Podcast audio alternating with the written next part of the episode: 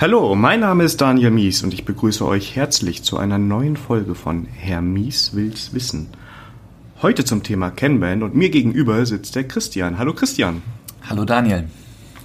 Christian, du bist auch ein Kollege bei Concentric. Das zieht sich bei diesem Podcast so ein bisschen durch. Von daher kennen wir uns auch schon ein bisschen, haben schon äh, Kommunikationstraining zusammen gemacht und daher immer so nie ein gemeinsames Projekt, aber immer so im Austausch so ein bisschen. Ja. Und dann hast du nicht aufgepasst und auf einmal saßt du in diesem Raum und wurdest interviewt. ähm, du, der Podcast, du kennst ja jetzt noch nicht so viele Folgen, weil die kommen ja alle noch online. Ich fange mal so ein bisschen mit der Begrüßung und Beschreibung an und was man so über dich im Internet findet. Und wenn ich dich so mit dem Andreas, der in der letzten Folge vergleiche, dann ähm, bist du gar nicht so präsent im Internet. Ne? Das ist schon, du versteckst dich da eher. Aber du hast natürlich einen Twitter-Account, den verlinke ich auch in den Show Notes. Und dann habe ich gesehen, dass du da schreibst in deiner Bio, dass du Firmen mehr äh, menschenorientiert machen möchtest und complexity aware, also mehr bewusst dafür, welche Komplexitäten da entstehen. Wie kann man denn das vereinen? Ich glaube, wenn eine Firma auf einmal merkt, wie komplex alles ist, dann wird es auch immer schwieriger, sich auf den Menschen zu konzentrieren, oder? Ähm, nee, ich glaube eigentlich, dass das beides ähm, ganz gut zusammenpasst und zusammengehört. Ich denke, dass wir Menschen ja eigentlich auch, wenn man sich das jetzt genau anschaut, die Verursacher von Komplexität sind. Ne? Also Komplexität ist ja dadurch gekennzeichnet, dass, dass, ähm, dass man Ursache und Wirkung nicht äh, ganz genau nachvollziehen kann. Also es passieren überraschende Dinge in Komplexität, das ist so ein Kennzeichen. Und da sind wir ja nicht ganz unbeteiligt, ne? weil wir ähm, es uns ja auch so geht, dass, ähm, dass wir nie wissen, wie reagiert der andere jetzt auf das, was ich sage und das, auf was, was ich tue. Und ich glaube, dass ähm, wenn man ja gerade auch in, ähm, im IT-Umfeld komplexe Zusammenhänge, ob das jetzt Softwareentwicklung äh, ist oder auch Service, ähm, wenn man die in den Griff kriegen will, dann muss man vor allen Dingen auch ähm, ja, die Menschen in den Griff kriegen, wenn man das so sagen will. Ja, aber natürlich jetzt nicht von oben herab, würde ich jetzt mal sagen, sondern kooperativ. Ja? Genau, genau, genau. Also ja, von daher vielleicht auch schlecht formuliert an der Stelle. Ähm, ist sicherlich nicht so, dass äh, irgendwer die Menschen in den Griff kriegt, sondern dass wir uns gegenseitig sozusagen ähm, äh, ja, besser verstehen und ein klares Bild für Dinge bekommen und dadurch vielleicht Komplexität besser in den Griff bekommen. Oder auch beseitigen dadurch, ja. Ja, vielleicht auch das. Dann hast du auch einen Blog, du bloggst auch bei Concentric, ich glaube, da gibt es einen Beitrag bisher. Und du bist jemand, du bloggst nur im Frühjahr. Hat das einen speziellen Grund? Bist du im Sommer immer weg und im Winter keinen Bock? Ja, vielleicht ist es tatsächlich so, dass äh, ich im Frühjahr immer denke, Mensch, ne? also noch so äh, der gute Vorsatz von Silvester, der, der, der schlägt sich dann im März, April nieder und naja, hält dann bis Mai vielleicht, ich weiß nicht genau. Ähm, ja, äh, es ist tatsächlich so, äh, ich habe das auch wahrgenommen, was du gerade über mich gesagt hast, dass ich, ähm, äh, dass ich äh, mich ein bisschen verstecke, ähm, dass ich mir da immer selber auch einen Schubs geben muss, ähm, um, um da auch weiterzumachen. Das erklärt ja auch so ein bisschen, ein bisschen das wäre so meine, meine nächste Frage, warum du sehr wenig Social Media machst. Ne? Gibt es also auch Kollegen bei uns, die sehr stark sind, gerade bei Twitter. Mhm. Andreas sogar bei YouTube. Ist das Verstecken, dass du da nicht so aktiv bist oder einfach keine Zeit? Äh, nee, ich glaube, dass es einfach äh, so ist, dass, dass äh, manche Themen begegnen mir und dann, dann brennen die mir unter den Nägeln und dann mache ich da sehr viel mit. Äh, und dann ist es halt doch so, dass ich dann sehr intensiv wieder äh, irgendwie mit dem Kunden beschäftigt bin und ähm, mich darauf voll konzentriere und dann einfach den Kopf da auch nicht für habe.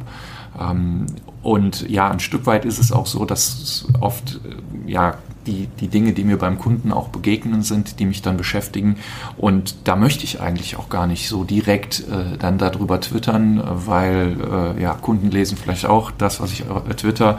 Und äh, das ist vielleicht nicht so gewünscht, dass man immer nachvollziehen kann, bei welchem Kunden ich welche Geschichte erlebt habe oder welchen Eindruck ich bekommen habe. Das äh, kann ja durchaus auch mal nicht so positiv sein. Ja, ist auch hier bei dem Podcast immer so, also in so einer Interviewreihe ist es ein bisschen leichter, da abstrakt zu sein. Also ich trenne da auch ganz stark. Ist zwar natürlich sehr concentric geprägt, weil ich hier lauter Fachleute habe, die ich interviewen kann, wie auch dich gleich. Ähm, Aber natürlich möchte man da den, aus Respekt vor dem Kunden das Thema so weit wie möglich raushaben oder nur Dinge erwähnen, die wirklich absolut unkritisch sind. Ähm, Codecentric, du hast in deinem Profil stehen, du bist Consultant, Coach und Facilitator. Mhm. Wie ist denn das eigentlich, wenn ich jetzt mal, ich, ich provoziere mal, ich weiß, dass es anders ist, aber du provozierst ja keinen Code. Also ich habe dich noch nicht programmieren gesehen, glaube ich. Tja. Was für einen Mehrwert lieferst du denn, wenn du in ein Projekt kommst? Ähm, also tatsächlich habe ich schon Code produziert, allerdings du hast recht, nicht hier bei der Concentric. äh, genau. Ähm, naja, also ich glaube schon, ähm, dass es halt ähm, um das Produzieren von Code drumherum eben auch nötig ist. Wir hatten das Thema ja gerade so ein bisschen, ne, dass Dinge komplex sind und es da durchaus ähm, äh, Personen geben muss, die sich ähm, ja ein Stück weit darum kümmern, dass, ähm, dass, dass Menschen in Verbindung kommen, dass ähm, dass äh, Informationen weitergetragen werden, dass, dass äh, einfach die Möglichkeit entsteht, äh, dass, dass Informationen auch ausgetauscht werden und dass man so einen ähm, Gesamtüberblick über was auch immer, ob das jetzt ein Softwareprojekt ist oder ein Service, den man liefert, ähm, ist, ähm, da glaube ich schon, dass man da den Fokus äh, drauf halten muss. Und ich komme auch so ein Stück weit ähm, auch vor der Cozentrik ähm, aus einer Richtung, da habe ich mich mit IT Service Management beschäftigt, ähm, wo das auch ganz ähnlich ist, ähm, was wir heute auch in Firmen, finde ich, immer noch viel zu wenig haben, ähm, wo, wenn sie mal nicht agil sind, äh, doch noch sehr stark dieses Denken in, in verschiedenen Abteilungen ist. Ähm, und äh, ja, diese Abteilungen, die reihen sich entlang der Wertschöpfungskette auf, aber da fehlt oftmals die Verbindung und das ist eigentlich das, ähm, wo es eigentlich ja auch bei Service Management drum geht. Und das sehe ich halt auch ein Stück weit ähm, beim äh, jetzt Coaching von, von Agilität, dass man da eben über diese Grenzen hinaus äh, Dinge miteinander verknüpfen muss. Du hast ja schon jetzt, wir haben ja schon ein bisschen über Komplexität gesprochen und eine Möglichkeit, wie du ja Komplexität bekämpfst, ist ja unter anderem, und das passt ja auch ein bisschen das Coaching von Agilität, dass du in Firmen Kanban einführst oder die Firmen dabei hil denen hilfst, das bei sich einzuführen. Lass uns da mal zwei, drei Schritte zurückgehen. Wie bist du denn selber mit Kanban in Berührung gekommen? Ähm, ja, also es war äh, vor der Konzentrik natürlich. Hm, ich war auch in einer, einer Consulting-Firma, die auch äh, Software entwickelt hat. Wir haben aber auch ähm, äh, ganz stark äh, im Bereich von Oracle unterwegs auch. Und äh, wir haben Remote Datenbank und Systemadministration gemacht und da war ich halt Service Manager. Ähm, und wir hatten quasi, ja, drumherum, wir hatten auch eine sogenannte Schwesterabteilung, die Software Maintenance gemacht hat, ähm, für Projekte, die irgendwann mal von der Firma gemacht worden sind. Und ähm, ähm, da gab es dann halt auch einige Leute, die sich mit, mit agiler äh, Softwareentwicklung äh, auseinandergesetzt haben. Und ähm, ja, wir hatten eine relativ offene Kultur. Es gab Open Spaces, so dass man halt auch über seine Abteilungsgrenzen, in Anführungszeichen, Abteilungsgrenzen hinweg eben auch damit in Kontakt kommen konnte. So, und das war der Punkt, wo ich dann mit Agilität ähm, im Allgemeinen und Kanban im Besonderen in Berührung gekommen bin und habe schnell gemerkt, dass das Kanban äh, so ein Werkzeug ist, was uns da eben auch in dieser, äh, in diesem äh, äh Datenbank- und Systemadministrationsservice helfen könnte. Was ist das dann also aus der Maintenance-Abteilung? Also ich will jetzt keine Vorurteile schüren, aber ne, Maintenance hört sich immer so nach, ja, ich arbeite auf langweiligem altem Code rum, ich muss ihn irgendwie am Leben halten. Und die waren dann die, die Agilität quasi zu euch gebracht haben. Ähm, ja, nicht ganz, nicht ganz. Also es waren, es gab ja auch äh, Softwareentwicklungsprojekte drumherum. Ne? Also das waren dann die Leute, die das eigentlich mit Agilität angetrieben haben. Aber eben speziell Kanban haben wir dann eben angefangen, sowohl in diesem in dieser Software Maintenance als auch eben dann in der, in der äh, Systemadministration einzuführen. Genau. Die Maintenance-Leute habe ich auch jetzt eben verprellt, von daher. ähm, was hat dich jetzt speziell an Kanban so direkt überzeugt, ähm, zum Beispiel gegenüber vom Scrum?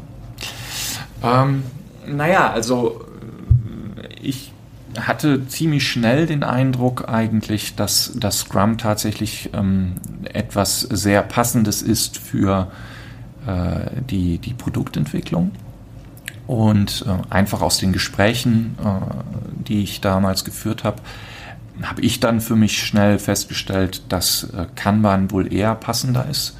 Ähm, das wird ja auch sehr häufig kolportiert, dass eben ja Kanban für Software Maintenance oder überhaupt im, im, im, im IT-Service-Bereich äh, das, das bessere oder passendere Werkzeug ist. Und das war dann eigentlich der Grund, warum ich mich dann intensiver mit Kanban beschäftigt habe. Also es war jetzt nicht so, dass ich es intensiv alles beides betrachtet habe. Das kam dann eigentlich erst später. Ähm, ja. Ist das so beantwortet? Ich glaube schon, ja. Ähm, jetzt hast du schon erwähnt, Kanban ähm, hat seine Stärken, je nachdem, in welchem Bereich der IT du unterwegs bist. Ähm, wann siehst du jetzt Scrum im Vorteil nur, wenn du in der Produktentwicklung bist? Oder? Naja, also wahrscheinlich müsste man da wirklich mal so den, den, den, den, den Unterschied von, von Scrum und Kanban betrachten. Äh, das wird ja, also, also diese Frage, die, die, die, die kommt ja sehr häufig, weil man äh, so den Eindruck hat, oder zumindest ich habe den Eindruck, dass viele Menschen das so, so sehen und so denken, dass es so ein bisschen so austauschbar ist. Und ähm, ähm, das äh, ist eine Apfelsorte und das ist eine Apfelsorte, aber tatsächlich ist es ein Apfel und eine Banane. Ähm, und ja, ähm, ich glaube, dass äh, der, der wichtigste Unterschied zwischen Scrum und Kanban ist eigentlich, dass ähm, Scrum ein relativ festes Framework ist. Ähm, Prozessmanagement-Framework. Ähm, das erleben auch viele Leute, dass es starr ist und das ist, glaube ich, auch eben erwähnt. Ne? Vielleicht für die Leute, die sich nicht an Regeln halten, die brauchen dann Kanban. Das ist, glaube ich, nicht wirklich die Antwort. Ähm, nein, ich glaube vielmehr, dass es daran liegt, ähm, dass ich mit, mit, mit Scrum, wenn ich auf den Verbesserungsprozess schaue, der ja auch ein, ein, wichtiger Aspekt ist, dass man also kontinuierlich äh, Dinge verbessert, ähm, was sich dann eben auch in der Retrospektive bei Scrum niederschlägt. Dann konzentrieren sich diese Verbesserungen äh, aber nicht auf das Scrum-Framework selber, sondern die eigentliche Arbeit der Softwareentwicklung. Das heißt, ich mache mir Gedanken darüber, wie kann ich äh, meine Testabdeckung verbessern, wie kann ich Dinge besser automatisieren, wie werden wir, naja, in unserer Softwareentwicklung tatsächlich besser was dann ein Stück weit zum Beispiel auch in, ähm, in Dingen wie Software Craftsmanship äh, mündet. Und ähm, Scrum als Prozess wird aber überhaupt nicht äh, irgendwie angefasst. Im Gegenteil, es ist häufig so, dass ähm, wenn Teams dann anfangen, äh, gewisse Dinge zu verändern, äh, wenn äh, äh, aus irgendwelchen Gründen Sprintdauer äh, nicht mehr so entscheidend ist oder ähm, dass es überhaupt eben diese fixen Sprints gibt, ähm, dann wird gleich gesagt, nee, dann ist das kein Scrum mehr. Also wird sehr viel ähm, äh, Wert drauf gelegt. Und Kanban ist eben, ja, denken viele dann ein offener Prozess. Aber tatsächlich ist eigentlich Kanban genau dafür gemacht, nicht unbedingt den Inhalt zu verbessern, sondern den Prozess selber zu verbessern. Und ähm, es gibt viele Gelegenheiten und viele Firmen, äh, die ähm, einfach aufgrund ihrer Struktur, äh, denen es schwerfällt, sagen wir mal, ähm, zum Beispiel sofort ähm, äh, alles umzustellen und crossfunktionale Teams aufzustellen. So ist es noch ein starkes Abteilungsdenken. Und diesen Firmen kann man sehr gut mit Kanban helfen, weil es eben auf dem bestehenden Prozess aufsetzt und ähm, dann äh, eben anfängt, und, und das ist dann der kontinuierliche Verbesserungsprozess bei Kanban, äh, tatsächlich diesen, diesen Prozess, diesen Gesamtprozess zu verändern. Und das kann dann natürlich dazu führen, dass dann eben auch Strukturen umgestellt werden. Aber es ist eben nicht das Initiale. Also deswegen ist ja auch ein Prinzip von Kanban äh, Start where you are, also starte dort, wo du, wo du gerade stehst. Jetzt haben wir Kanban die ganze Zeit so als Wunderpille so ein bisschen verkauft. Sollen wir mal kurz ein bisschen ins Detail gehen, was das eigentlich ist? Weil bei Scrum bin ich mir recht sicher, dass jeder, der hier zuhört, das schon mal gehört hat und da viel, eine Meinung zu hat, wie man das machen kann. Wie würdest du denn Kanban jetzt dem interessierten Nutzer erklären?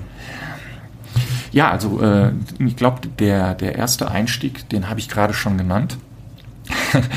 bei der Gelegenheit fällt mir ein, dass ich äh, jemanden mal kennengelernt habe in einer, in einer Kanban-Community, die, ähm, die einen ganz speziellen Namen hat. Das ist die Limited VIP Society. Erkläre ich gleich, warum das so heißt. Äh, da habe ich jemanden kennengelernt, der sagte, er hat mal Kanban eingeführt, ohne den Namen Kanban überhaupt zu nennen. Und ähm, ich glaube, das ist, ähm, das ist tatsächlich ein, ein guter Punkt, um das ähm, zu erklären. Äh, Kanban basiert im Prinzip auf ähm, zuerst mal drei Prinzipien. Ähm, das ist äh, gerade schon gesagt, also äh, starte da, wo du bist. Äh, komme dann das zweite, also du veränderst erstmal gar nichts, also alle Rollen bleiben bestehen, hm, das ist jetzt schon das dritte Prinzip fast. Ähm, dann äh, ist das zweite Prinzip, dass man mit den, äh, den beteiligten Leuten darin übereinkommt, dass man äh, in kleinen evolutionären Schritten äh, Dinge verändern will. Also es schon auch die Bereitschaft da ist, dass man Dinge verändert, aber dass man das eben auch gemeinsam tut. Naja, und das dritte, im Prinzip unterstreicht es halt den ersten Punkt nochmal, dass man die bestehenden Rollen, Titel, Verantwortlichkeiten, äh, äh, dass man die akzeptiert und dass die auch erstmal so bestehen bleiben. Äh, dass man aber durchaus äh, bereit ist, darüber nachzudenken, passt das so und, und, und dass man dann losgeht. Das wären so die, die drei Grundprinzipien. Es gibt noch so ein, so ein viertes Grundprinzip, wird häufig genannt, ist initial von dem David Anderson, da kann man erfunden hat, nicht genannt worden. Und das ist, ähm, äh, dass man Leadership auf allen Ebenen ermöglicht. Damit meint man im Grunde, dass ja, äh, auf, auf, auf jeder Ebene, also dass man unabhängig von Hierarchie auf jeder Ebene tatsächlich auch Verantwortung übernehmen sollte für den Prozess und sich daran beteiligen sollte, äh, eben diese kontinuierliche Verbesserung anzuschieben. Okay, jetzt sagen wir mal, wir haben so ein klassisches Scrum-Team und sagen wir mal, die machen das auch alles halbwegs richtig Trotzdem kommt man, warum auch immer, zu dem Beschluss, man möchte Kanban einführen. Also wir sagen mal, wir haben ein Team, das macht zwei Wochen Sprints, geht mit dem Planning los, äh, macht fleißig ihre Dailies, am Ende gibt es ein Review und eine Retro und weiter und weiter. Wie würdest du jetzt da reingehen, wenn du denen jetzt konkret sagst, wie, wie kommen die jetzt zu Kanban? Also was, was ändern die? Also wenn sie nichts ändern, bleiben sie ja bei Scrum. Genau. Also das vielleicht noch zu sagen, ich habe das ja gerade gesagt, ähm, ich beobachte halt auch bei Scrum-Teams, dass die äh, wesentlich konzentrierter darauf äh, dabei sind, ähm, ähm, diese, diese, diese tatsächliche Softwareentwicklung zu verbessern und äh, voranzutreiben. Und ich erlebe es auf der anderen Seite eben bei Teams, die jetzt weder Scrum noch Kanban machen, sehr häufig, dass die eben mit diesem Anliegen kommen, wir müssen unseren Prozess verändern. Und ähm, also ich finde äh, den Ansatz gar nicht schlecht, der da schon vor einigen Jahren entstanden ist, äh, oder dieser Begriff, der da entstanden ist, äh, Scrum Ban, äh, der genau darauf abgezielt hat, nämlich Scrum-Teams äh, zu helfen, auf, auf Kanban eben um, umzustellen. Ähm, ich glaube, man muss gar nicht so viel verändern. Also ich äh, würde nicht anders vorgehen bei einem Scrum-Team wie auch bei einem Team, was noch nicht irgendwie eins von beiden irgendwie eingeführt hat. Denn Scrum ist ja, wie gesagt, eben auch nur ein Prozess. Und ähm, ich kann äh, auf diesen Scrum-Prozess im Prinzip kann man drauflegen und dann mal schauen, ja, wie sieht es eigentlich aus? Wie, wie, wie, wie, wie ist der Workflow? Ähm, ähm, wie sind die Übergaben? Ähm, es ist ja häufig so, dass ähm, Scrum in vielen Teams nicht nach der reinen Lehre eingesetzt wird. Gerade jetzt war ich bei einem Kunden oder bin ich bei einem Kunden, wo die Tester außerhalb des Scrum-Teams sind. Und das ist eine, etwas, was ein, äh, ein, ein, ein ja, ein, alter Scrummer, sage ich mal, äh, äh, mit Sicherheit direkt kritisieren wird. Das geht ja gar nicht. Äh, die gehören doch ins Team. Und ähm, genau, und ja, ich glaube, dass, dass ähm, in, bei solchen Gelegenheiten, da passt das ganz gut, dass man sagt, okay, ihr entwickelt jetzt hier äh, nur, in Anführungszeichen, ähm, äh, mit Scrum, also nur das, die, die Entwickler setzen Scrum ein, Business-Analyse und so, das ist alles im, im Team drin, aber die Tester sind halt außerhalb. Und äh, da könnte ich mir dann vorstellen, dass ich sage, okay, dann lass uns doch über diese, über diese Gesamtsituation ein Kanban-System aufbauen. Ähm, und dann könnte es natürlich passieren, dass die, die, das Scrum-Team sagt, naja gut, wenn wir jetzt eine Story abgearbeitet haben und entwickelt haben, warum sollten wir denn warten, bis der Sprint zu Ende ist, bevor wir das an, das, äh, an die Tester übergeben? Was heute jetzt gerade in diesem speziellen Fall, an den ich gerade denke, nämlich genau so passiert. Ähm, und das Witzige ist dann, dass ähm, ja, haben eine etwas kurze Sprintlänge dazu ähm, dass das eben zwei Sprints lang dauert, bis etwas tatsächlich fertig ist. Und das ist äh, nicht, wie Scrum sich das eigentlich denkt. Also ich eine auslieferungsfähige Software innerhalb meines Sprints zu Ende bekomme oder fertig bekomme. Ja, ähm, ich wollte noch so ein bisschen auf, das, auf das, die Abarbeitung von den einzelnen Tasks hinaus. Und zwar, ich, ich versuche wieder ein bisschen einfacher zu formulieren, damit ich so alle Scrums treffe. Mhm. Ich habe ein Board, ja, darauf habe ich mich committed, das ist das, was ich diesen Sprint schaffen möchte. Und am ersten Tag fange ich an, nehme mir die erste Story, bespreche die im Team, keine Ahnung, mache die, die, Umsetzung und dann kommen wir in diese Probleme, die du gerade schon skizziert hast, nämlich dass der Tester vielleicht irgendwie da ganz woanders ist. Ähm, das ist ja bei Scanman anders, oder? Ähm, Dieser Flow, von dem wie Tasks quasi hm, ja, ja, also genau. Äh, vielleicht, vielleicht auch noch ein, ein, ein Merkmal, was man ganz gut äh, benennen kann zur Unterscheidung, ist, ähm, dass es äh, bei Scrum um Fokussierung geht. Das heißt, ähm, ich möchte, dass das Team sich in dem Sprint voll auf die Arbeit äh, konzentrieren kann, die es vor dem Sprint festgelegt hat. Das heißt, ich habe in meinem Sprint Planning meinen Sprint Backlog gefüllt und gesagt, okay, egal wie lang jetzt der Sprint ist, das ist das, was ich schaffen möchte. Ähm, idealerweise hat man auch ein paar Stories da liegen, von denen man sagt, na, die glauben wir eigentlich nicht, dass die dazugehören, aber die sind schon mal vorbereitet. Falls wir dann doch schneller sind, können wir die auch abarbeiten. Kanban geht, ähm, geht da anders dran und jetzt komme ich dann auch gleich auf diesen, auf diesen Begriff VIP Limit, äh, Limited VIP Society. Ähm, ja, VIP heißt Work in Progress. Und ähm, Kanban fokussiert darauf, äh, diesen, diesen Work in Progress zu limitieren, also äh, eben nicht unbegrenzt Arbeit in das System reinzukippen, äh, damit, ähm, damit ein Flow, also ein Fluss entsteht und ähm, kontinuierlich eben auch Wert geliefert wird.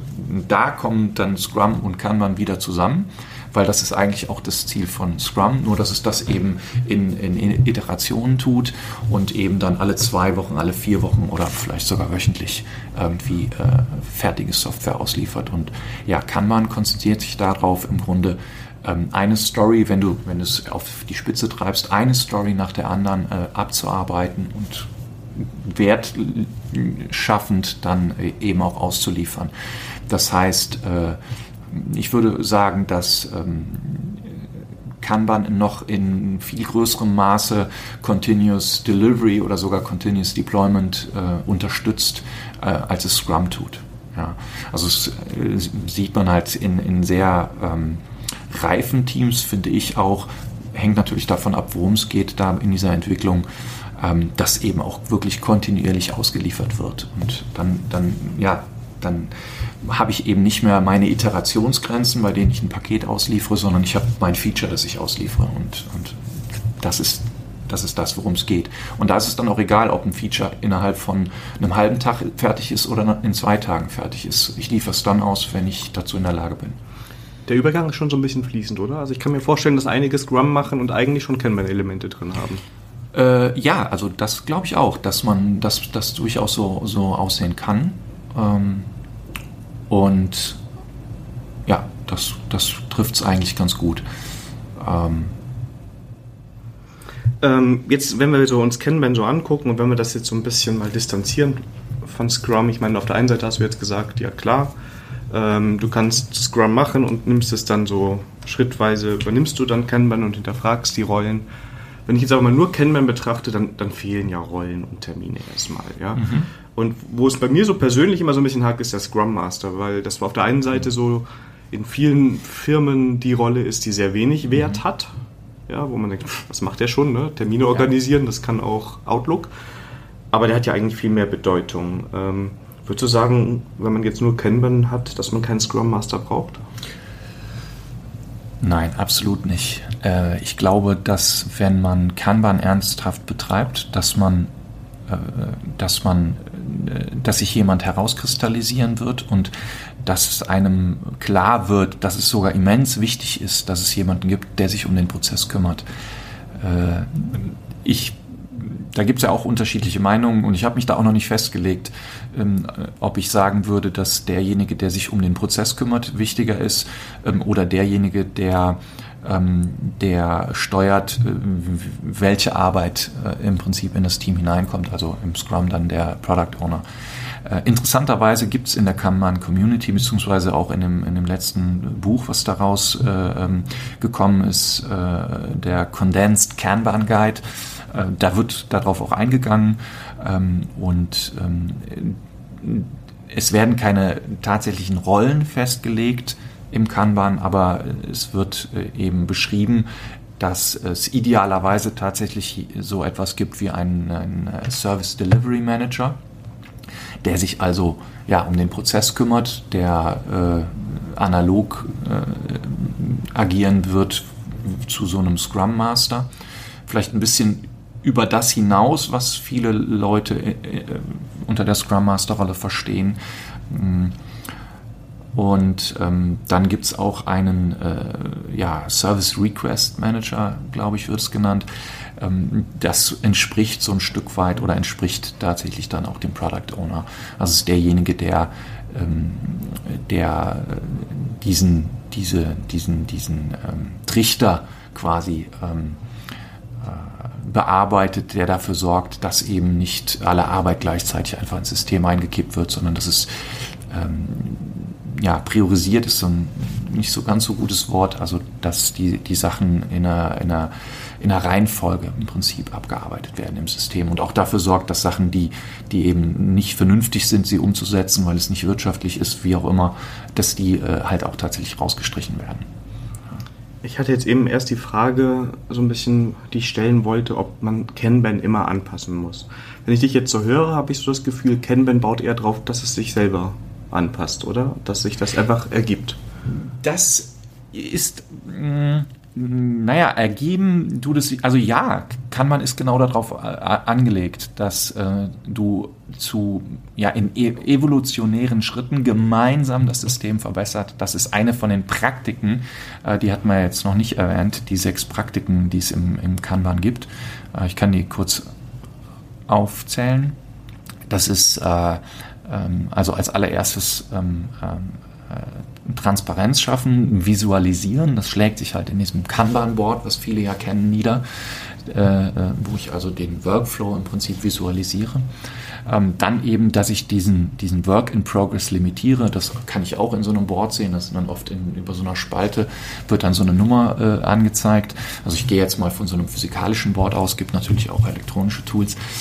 Ähm, dann äh, ist das dritte, äh, die dritte Praktik ist ähm, Manage Flow.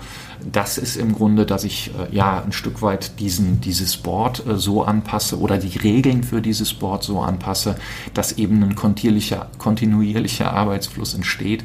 Das heißt, dass es nicht an irgendeiner Stelle äh, zu einem Stau kommt. Ne? Das spiegelt sich dann immer an so einem Board nieder, wenn du in einer Spalte plötzlich siehst, dass da ähm, viele äh, Tickets, Karten, also Arbeitsitems eigentlich, ähm, dass die, die ja durch diese Karten symbolisiert werden, dass die da stehen bleiben und einfach nicht weitergezogen werden können, weil ein nachgearbeiteter, äh, nachgelagerter äh, Arbeitsschritt ähm, äh, einfach nicht die Kapazität hat, das abzuarbeiten. Ähm, das vierte wäre dann, dass ich eben Regeln auch explizit mache. Das ist, geht zum Beispiel äh, oder schlägt sich bei Scrum zum Beispiel in der Definition of Done äh, wieder. Bei Kanban ist es häufig so, dass du quasi für jeden Arbeitsschritt, also für jede Spalte, die ja so einen Arbeitsschritt äh, dann repräsentiert, ähm, so eine Definition of Done hast. Idealerweise ist das dann eben irgendwie um das Board drumherum auch einfach mit klaren Worten und einfach ähm, dargestellt. Ähm, dann ähm, implementiere Feedback Loops. Das sind dann eben solche Dinge wie zum Beispiel das Daily Stand-up. Äh, das ist aber auch eine Retrospektive, die auch bei Kanban eigentlich oder in, in den Kanban-Teams, die ich kenne, regelmäßig stattfindet. Äh, und das Letzte ist dann eben, dass wir gemeinsam ähm, das System verbessern, also das gesamte Team, jeder daran beteiligt ist und das in evolutionären kleinen Schritten ist. Resultierend zum Beispiel aus dem, was man in der Retrospektive erarbeitet. Nur dass das Ganze sich dann eben meistens auf den Prozess bezieht und da, da, da ja, da ist es dann halt nötig, dass man da ein bisschen so die Waage bekommt auch. Ne? Nicht so viel nur am Prozess rumschrauben, sondern tatsächlich auch im echten Doing. Und da kann ich tatsächlich sagen, empfinde ich auch so, dass, dass manche Scrum-Teams da äh, ähm, ja, besser drauf fokussieren. Jetzt kann es ja sein, wir haben jetzt immer so von Scrum gesprochen, aber es gibt ja noch Leute, die so im Wasserfall unterwegs sind oder in irgendwas anderem selbstdefinierten. Kann ein einzelnes Team im Unternehmen auf Kanban umsteigen oder müsste eigentlich nicht auch das komplette Umfeld mit umsteigen? Äh, ja, also auch eine schöne Steilvorlage. Denn äh, äh, ja, wie ich ja gesagt habe, also es ist, ähm, Kanban zielt darauf ab, die gesamte Wertschöpfungskette zu betrachten. Ähm, anders als bei Scrum. Scrum ist für Teams gemacht worden. Natürlich gibt es ähm, auch die Situation, dass ich mehrere Scrum-Teams habe, dass ich ein Scrum of Scrums brauche oder inzwischen gibt es eben so Frameworks wie, wie Safe, äh, um, äh, um dann so große Organisationen mit vielen Scrum-Teams ähm, ähm äh, zu verbessern, zu koordinieren. Genau kenne ich mich da ehrlich gesagt nicht aus äh, in diesen Frameworks. Ähm, das Interessante ist, dass bei Kanban skaliert von alleine. Also es Kanban ist eben kann in einem Team eingesetzt werden. Es gibt da auch ähm, von dem Klaus Leopold, äh, einer äh, der, der Gurus, der deutschsprachigen Gurus, ein, Österreicher, der der äh, ja so ein Konzept von Flight Levels mal äh, äh, entwickelt hat. Übrigens hat sich das gerade geändert. Da gab es nämlich vier Flight Levels. Das hat er jetzt reduziert auf drei Flight Levels. Ähm, was glaube ich daran liegt, dass er das nochmal matchen will zu einem anderen Konzept, äh, nennt sich Agendas of Change, hat was ähnliches oder ist, ist was ganz ähnliches. Flight Level 1 heißt, ich bin auf Teamebene unterwegs, ich helfe einem Team. Flight Level 2 heißt im Grunde, dass ich auf der, auf der Wertschöpfungskette unterwegs bin. Zum Beispiel die Situation, dass die Tester außerhalb meines Teams sind, eine eigene Abteilung sind. Und ähm, und Flight Level 3 ist dann tatsächlich, dass ich auf der gesamten Unternehmensebene unterwegs bin. Und da gibt es jetzt zum Beispiel gerade aktuell auch vom Klaus Leopold interessante Beispiele, der äh, bei Bosch unterwegs ist und äh, für, einen, für einen, ähm, eine Sparte von, äh, keine Ahnung, 25.000 Leuten ähm, da ein Kanban-System aufsetzt, was auf einem sehr, sehr hohen Level unterwegs ist, wo also, wo es darum geht, ganze Projekte und Projektportfolios im Prinzip in so einem Kanban-Board abzubilden. Und das, das, das geht dann quasi so nach unten. Das heißt, ihr habt vielleicht oben ein Kanban-Board, was wirklich sehr abstrakt ist und sehr abstrakte Spalten hat und die gehen dann in den einzelnen Teams mehr ins Detail oder wie kann ich mir das vorstellen? So ungefähr kannst du dir das vorstellen. Der entscheidende Punkt ist, dass sie anfangen, tatsächlich auch VIP-Limits auf der Ebene aufzusetzen. Das heißt, ähm, und, und tatsächlich da äh, den, den, den größten Impact von haben, dass sie eben festlegen, äh, wir haben ein VIP-Limit an Projekten, die wir, die wir gleichzeitig tun können. Wir haben ein VIP-Limit von Produkten, die wir gleichzeitig entwickeln können. Und äh, ja, also jeder hat das schon mal erlebt und, und kennt das, äh, der ein bisschen länger in der IT unterwegs ist, dass sehr häufig sehr viele Projekte gleichzeitig betrieben werden und äh, dass gerade in Unternehmen äh, die, die Kollegen da im Prinzip nur noch dazu da sind, um externe Firmen, Dienstleister zu verwalten, die dann eben diese Projekte dann tatsächlich durchführen. Und äh, da ist eben häufig so, dass man einfach den Überblick verliert auf der einen Seite. Und ähm, es ist halt auch so, wenn ich mehrere Dinge gleichzeitig anfange, dann dauert auch alles viel länger. Und ähm, ja, wenn ich mit auf Flight Level 3 äh, unterwegs bin, dann, ähm, dann ähm, mache ich mir halt Gedanken darüber, was sind denn jetzt tatsächlich die Projekte, die, die den meisten Wert für mich generieren oder die dafür sorgen, dass ich am wenigsten Geld verliere. Also man kann ja beide Betrachtungen machen, ein Return on Investment oder äh, Cost of Delay, also Verzögerungskosten betrachten. Was kostet es mich, wenn ich das Projekt äh, ähm, in vier Wochen fertig habe oder erst in einem halben Jahr? Ja, ähm, meine Fragen wären soweit durch. Mhm. Habe ich irgendeine Frage vergessen, die ich hätte noch Fragen stellen müssen? Äh, Willst nee, du noch irgendwas loswerden? Ich glaube, ich glaube, wir haben, wir haben das ja ganz gut, äh, den ganz gut den Bogen gespannt. Äh, gibt sicherlich an der einen oder anderen Stelle, äh, würde ich mich jetzt gleich selber kritisieren wollen. Äh, das überlasse ich dann den Hörern. Äh, da bin ich sehr gespannt drauf, äh, ob, ob wir da Feedback drauf bekommen und welches Feedback wir da drauf bekommen. Ansonsten würde ich sagen, habe ich erstmal genug gesagt. nicht alles, wir, ja. nicht alles, aber genug. Sonst machen wir eine neue Folge, eine nächste Folge und dann kannst du dich selber kritisieren und in Frage stellen und dann können wir das. Dann sind auch die nächsten Folgen äh, gesichert. Die nächste Folge von Herr Mies steht, äh, will's wissen steht noch nicht fest. Da gucken wir mal jetzt. Ich habe jetzt ein paar Folgen aufgenommen, die kommen jetzt über die Zeit raus. Und dann ähm, kriegen wir auch vielleicht ein bisschen Feedback von den Hörern. Und wenn Sie Feedback geben wollen, gibt es da drei Möglichkeiten. Das eine ist Twitter. Also ich verlinke jetzt auch nachher deinen Blog, deinen Twitter-Account. Was du so erwähnt hast, was ich finde, damit die Nutzer sich da, die Hörer dich da informieren können. Den Podcast selber oder auch mich erreicht man unter Daniel Mies bei Twitter. Es gibt ein GitHub-Projekt zu diesem Podcast. Da kann man, gibt es für jede Folge eine Episode, äh, ein Issue und dann kann man dann drunter kommentieren, wenn man mhm.